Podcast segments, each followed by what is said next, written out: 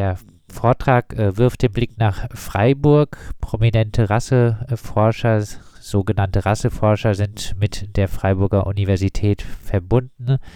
Bekannt dürfte vielen zum Beispiel der Name Eugen Fischer sein. Was forschen die Freiburger Rasseforscher so? Was forschen sie so? Also der Vortrag wird sich in zwei Teile gliedern. Das eine ist ein Zeitraum zwischen etwa 1850 und 1900 grob. Das ist die Zeit der Entstehung der Anthropologie. Anthropologie hat sich in dieser Zeit selber als Rassenkunde begriffen. Und es dreht sich in Bezug auf Freiburg, und das ist auch der Ausgangspunkt der ganzen Überlegungen gewesen, um die damals in Freiburg entstandene Schädelsammlung, also Sammlung menschlicher Schädel, 1600 an der Zahl, ein Großteil aus, von hier, aus dem südbadischen Raum und anderer Teil aus Überseegebieten, die der Anthropologe Alexander Ecker angelegt hat, der bis heute als Gründervater der Freiburger Anthropologie anzusehen ist. Die Ihm zu Ehren stand vor dem Freiburger Anatomischen Institut in der Albertstraße Dekaden eine Büste, die im letzten Jahr von wahrscheinlich, also im Zuge der Bewegung von Black Lives Matter, wie soll man sagen, also wurde besprüht und mit Farbe begossen. Daraufhin hat die Universität die Büste abgebaut und letzte Woche entschieden, dass sie sie nicht mehr aufstellen will. Was äh, für Untersuchungen wurden, äh, was wollte man mit den äh, Schädeln äh, nachweisen? Man wollte nichts nachweisen in dem Sinn. Die große Erzählung ist die, dass die Anthropologie dieser Zeit eigentlich anzusehen ist als in einem Teil fortschrittlich gesinnt man wollte wissen, das war die Grundfrage, wo kommt der Mensch im Sinne des Mensch, also der menschliche Organismus, wie ist er entstanden? Wo kommt er her? Und wie kann man das erforschen? Der Ansatzpunkt war, dass die Bibel, die behauptet, dass der Mensch aus Adam und Eva entsprungen ist, ein ehrwürdiges, aber leider lügenhaftes Buch ist. Und dass die Mitte ähm, herauszukriegen, wann und wie sich der menschliche Organismus aus der Primatengruppe, also aus dem Affen herausentwickelt hat, hat man mittels ähm, Überreste menschlicher Gebeine versucht zu rekonstruieren. Daraufhin war eine vornehme Pflicht des Anthropologen damals, möglichst überall auf der Welt, möglichst viele Überreste zu sammeln und in vergleichenden Studien darauf zu kommen, welche Gebiete möglicherweise zuerst besiedelt waren, welche Abfolge der Besiedelung es gegeben hat. Und das, was die Sache nicht ganz erleichtert hat, war, dass wo sie auch hingefahren sind, das geht uns ja heute nicht anders, die Menschen sehen überall anders aus. Und dann die Zeitfrage eingeschoben, wann ist wo, was, wie entstanden. Da waren diese Schädel oder überhaupt Skelett- und Überrestesammlungen das Mittel der Wahl. Und um überhaupt eine Ordnung in die menschliche Vielfalt zu bekommen, hat man sich bei der Zoologie bedient und die damals sogenannten Varietäten oder Rassen des menschlichen Organismus in eben Rassen einzuteilen, die ganz bestimmte Merkmale, unterschiedliche Merkmale aufweisen mussten, um als solche gelten zu können. Es waren nicht viele, aber die Schädelgröße, die Körpergröße, die Haarfarbe und die Hautfarbe, das waren zentrale Merkmale, die in dieser Zeit menschliche Rassen konstituieren sollten. Welche Auswirkungen hatten diese Forschungen? Auswirkungen, ähm, man muss einfach sagen, dass dieses Unternehmen von Anfang an äh, begleitet war von der Selbsteinschätzung der europäischen Forscher. Also anthropologische Zentren gab es vornehmlich in den Hauptstädten der Kolonialmächte. Ähm, es war immer der weiße Forscher, der ausgefahren ist, um, und das war die sozusagen offizielle Selbstbezeichnung, man hat als Teilnehmer, als Angehöriger eines Kulturvolks hat man sogenannte Naturvölker studiert und erforscht. Das heißt, es war von Anfang an eine Hierarchie eingeschrieben. Und es hat auch nicht lange gedauert, bis der Begriff der Rasse zu einem jenseits der biologischen Kategorisierung zu einem politischen Begriff geworden ist, wenn man sich anschaut, wie die ersten Rassegesetze in den USA entstanden sind, immer mit anthropologischer Expertise begleitet, wo dann gerichtsfest nachgewiesen wurde, dass zum Beispiel oder festgelegt wurde, dass ein Chinese niemals weiß ist und deswegen nicht in den Genuss einer weißen Gesetzgebung kommen kann, etc. Welche Rolle spielte denn zum Beispiel auch die äh, Freiburger Rasseforschung dann für den Nationalsozialismus? Das wäre der zweite Teil des Vortrags, weil zwischendrin liegt ein wissenschaftlicher Paradigmenwechsel.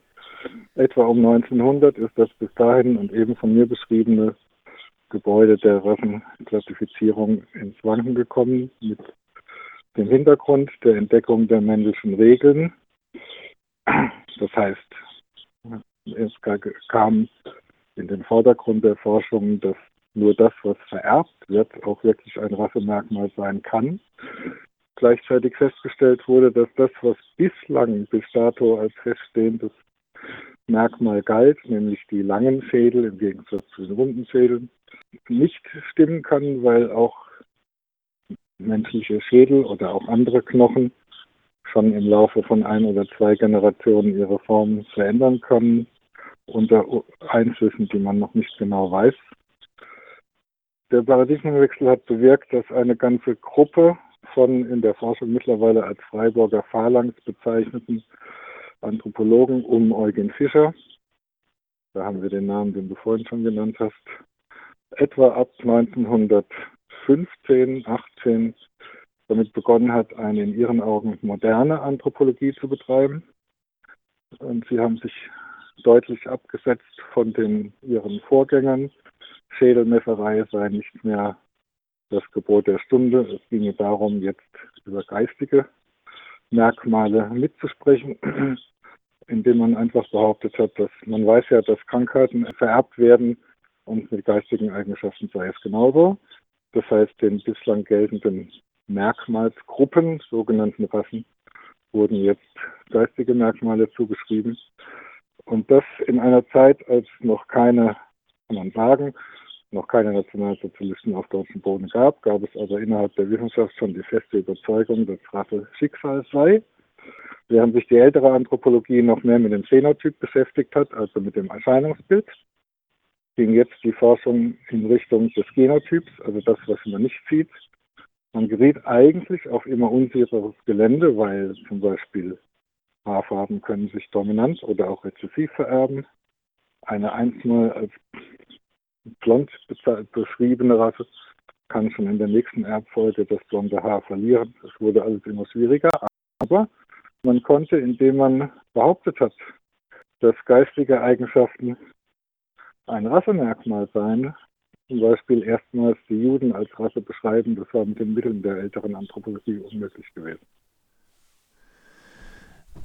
Und äh, wie wurde dann nach dem Nationalsozialismus äh, die Geschichte der Rasseforschung, zum Beispiel auch äh, die Geschichte der Rasseforschung an der Freiburger Universität aufgearbeitet?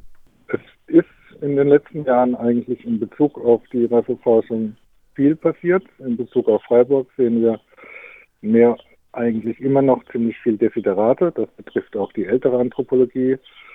Die Forschungssammlung von Ecker ähm, hat braucht unbedingt eigentlich eine Provenienzforschung. Also man weiß immer noch nicht ganz genau, wo diese die dort gesammelten Teile eigentlich herkamen.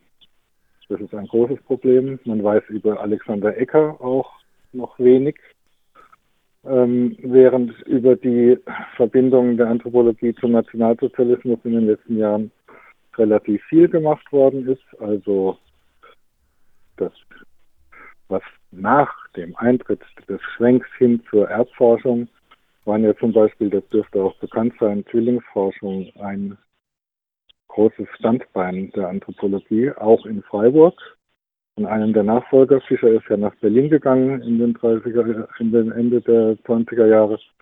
Und von seinem, einem seiner Nachfolger ist hier in Freiburg auch Zwillingsforschung betrieben worden. Also auch das ist noch nicht wirklich gut erhellt.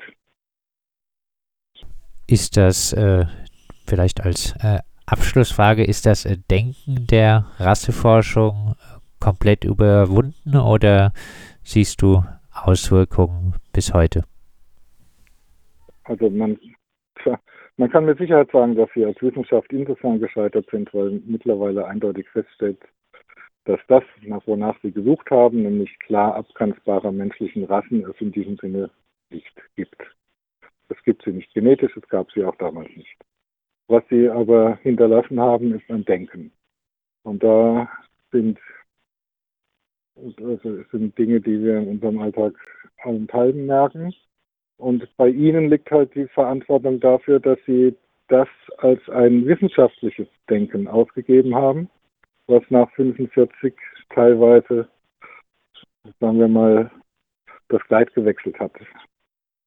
Also da wurden Grundannahmen, ähm, die aus der Rasseforschung stammen, dass nämlich menschliche Gruppen oder auch Einzelmenschen einfach erblich bedingt eine bestimmte Reaktionsbreite hätten, über die sie gar nicht rausgehen können. Das wird dann in Sätze verpackt, in denen das Wort Rasse nicht mehr vorkommt, die Grundannahme selber aber bestehen bleibt und das geht weit bis in, ja, fast bis hin zu den heutigen Tagen von Schädelrassen und Rassetypen Freiburg und die deutsche Rassenkunde. So der Titel des Vortrags des Historikers Christoph Seidler, der am Montag äh, um 20 Uhr online stattfinden wird und Teil der Veranstaltungsreihe War da was Freiburger Geschichte ungeschönt des IZ3 wie stattfinden wird. Und äh, wir haben schon einmal ein bisschen über das Thema mit Christoph Seidler gesprochen.